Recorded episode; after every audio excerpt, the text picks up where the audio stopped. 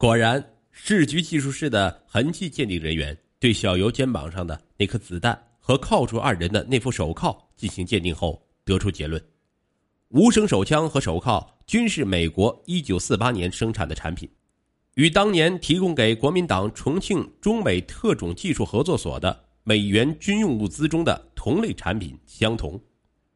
专案组马上将这一结论与之前对本案与敌特分子有涉的怀疑联系起来，认为可以初步认定本案是敌特案件了，于是立刻上报分局领导，二分局连夜报告重庆市公安局。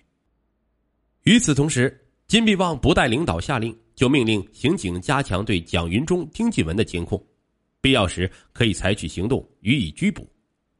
根据这个指令。受命监视丁继文的刑警楚兴德、马吉，在次日上午发现丁进文离开旅社准备返回璧山时，便果断将其控制。武馆案件发生后的次日，七月二十六日，重庆市公安局经过研究，决定将该案作为敌特案件进行调查，指派政保处翟奎元副处长出任重新组建的专案组组长。翟奎元带去了五名侦查员。鉴于原二分局专案组五名刑警自七月三日以来已经对该案调查了三个多星期，对案件和相关人员已很熟悉，故全部留下。这种情形听上去有些不顺畅，可是当时却是存在的。领导没有宣布金必旺等五刑警是不是新专案组成员，只是让他们继续参加侦查工作。不过，原二分局对该案侦查工作的领导权却是明确宣布。转移到市局，由市局政保处直接负责。翟奎元副处长是从第二野战军部队下来的一位团职情报军官，对秘密战线工作颇有实践，反特经验也是比较丰富。他上任后的第一时间就跟金必旺聊起了之前三个星期的侦查工作情况。林默两人交换了意见，一致认为昨晚武馆发生的那起案件。跟蒋云忠指使丁进文收购藏宝图是有关系的，而且很有可能是一种阳购行为。真正的意图是为了试探藏宝图究竟是否在九振峰手里，以便对武馆实施抢劫。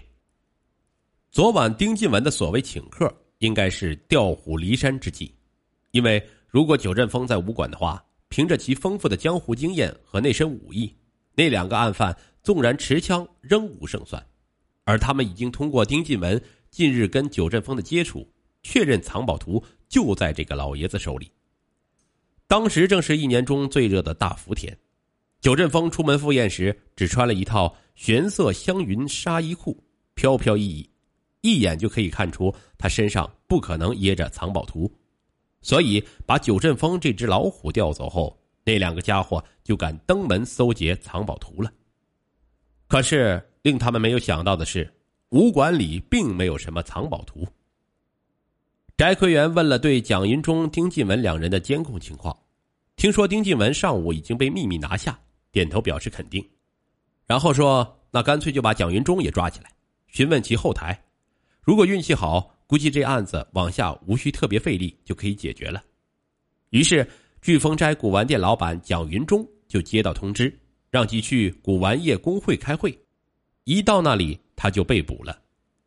翟奎元亲自主持了对蒋云忠的询问，蒋云忠供述内容如下：蒋云忠由于做古玩生意的原因，对社会上跟古玩相关的传言比较注意。他以前曾经尝到过这方面的甜头。之前他在茶馆喝茶时，无意间听说南岸有一座古墓被盗掘，可能是几个乞丐所为，于是他就全程乱转，见到乞丐就给一个铜板。打听此事，当天晚上竟然有两个乞丐深夜来敲聚风斋的店门，让蒋老板探寻出售古玩的事儿。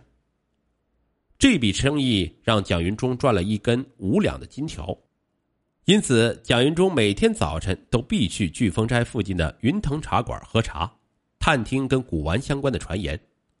关于一点红藏宝图的传言，就是他从茶客那里听说的。七月十六日早晨。蒋云忠照例去云腾茶馆喝茶，他刚进门，跑堂的就迎上来：“嘿，蒋先生来了，那边有人已经为您准备好了茶水早点，请。”请蒋云中喝茶的是坐在右侧角落里的一个四十来岁的中年男子，他独自坐在那里，面前放着一壶普洱茶。见蒋云中过去，起身点头致意，拱手作揖，口称蒋先生，请其入座。蒋云中还礼，请教对方尊姓大名。那人答称：“鄙人姓钱，草字义军。”蒋云中落座后，跑堂随即送上一壶西湖龙井茶和几样茶点，都是蒋云中爱吃而平时舍不得点的。两人是边吃边聊起来。钱义军开门见山问蒋云中是否听说重庆地面上冒出了藏宝图的传闻。蒋云中说：“听说了。”对方又问蒋先生对藏宝图是否感兴趣。蒋云中说：“他对藏宝图本身并无兴趣。”不过，如果有人根据藏宝图找到了财宝，他对其中的古玩是有兴趣的。蒋云中还说，据说那图是在九阵风的手里。那老头虽然武功了得，江湖经验也不缺，但拿着藏宝图去掘宝的可能性不大，因为即使手头有了图纸，也不可能顺顺当当的找到宝藏。再说，找到后的挖掘也需要花费人力物力，所以得准备好一大笔钱。才能顺利实施，而九阵风不具备这种经济条件。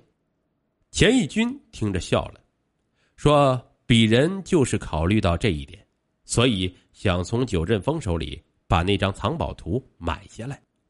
我有经济实力挖掘宝藏。今天我跟蒋先生见面，就是想请您出面去跟九阵风谈此事。我愿意出大价钱买下那张图。”我听江湖上传说，那张图九阵风是花了一千万元买下的，我可以花五倍甚至十倍的价钱要他转让。只是我并非此行中人，平时从不在江湖上走动，因此对江湖上的规矩不甚了解。贸然登门，只怕人家不会搭理呀，更别谈这么大的生意了。所以我想请蒋先生出面去跟九阵风商谈此事。这就是我今天想跟蒋先生见面的目的，不知蒋先生意下如何？蒋云中听着，寻思这倒是一笔不错的买卖，于是跟钱义军具体商谈，最后达成意向。蒋云中以聚丰斋的名义出面跟九阵风洽谈转让藏宝图的事宜，价位最高可开至一亿元。蒋云中的佣金是成交价的百分之十。先付三百万元作为经费，如果成交，该款项从佣金中扣除；不能成交，蒋云中无需退还。接下来的情况前面已经有交代，蒋云中为防得罪九阵风，就找了丁进文去跟九阵风洽谈。钱义军那天在茶馆与蒋云中分手时约定，如果蒋云中有事要约见他，可去一趟七星岗鹏城戏院。在门口招贴栏里贴一张蒋老板招收古玩鉴定师，有意者可与飓风斋联系的字条。次日，他就会在茶馆等他。蒋云中把丁进文招来重庆，跟九阵风接触数日后，由于谈不下来，就想着让钱义军商量，便于二十三日贴出了字条。次日，蒋云中在云腾茶馆跟钱义军见面，说了情况。钱义军同意让丁进文先返回璧山，过几天再来重庆洽谈。不过，从生意不成仁义在这方面来说，应该让丁进文出面请九阵风吃顿饭。蒋云中就吩咐丁进文如此这般去做了。蒋云中交代完，翟奎元问了问钱义军的外貌。陪审的金密旺一听，立马朝翟坤元丢了个眼色。于是翟坤元就知道。这个自称姓钱的家伙，相貌与曾两次跟裴俊军见面的那个瘦高男子老陈一致。如此，就基本证实了之前原专案组的分析判断：武馆案件确实是敌特分子通过蒋云中用调虎离山计将九阵风调离后实施的，为的是获取那份显然隐藏着重大秘密的藏宝图。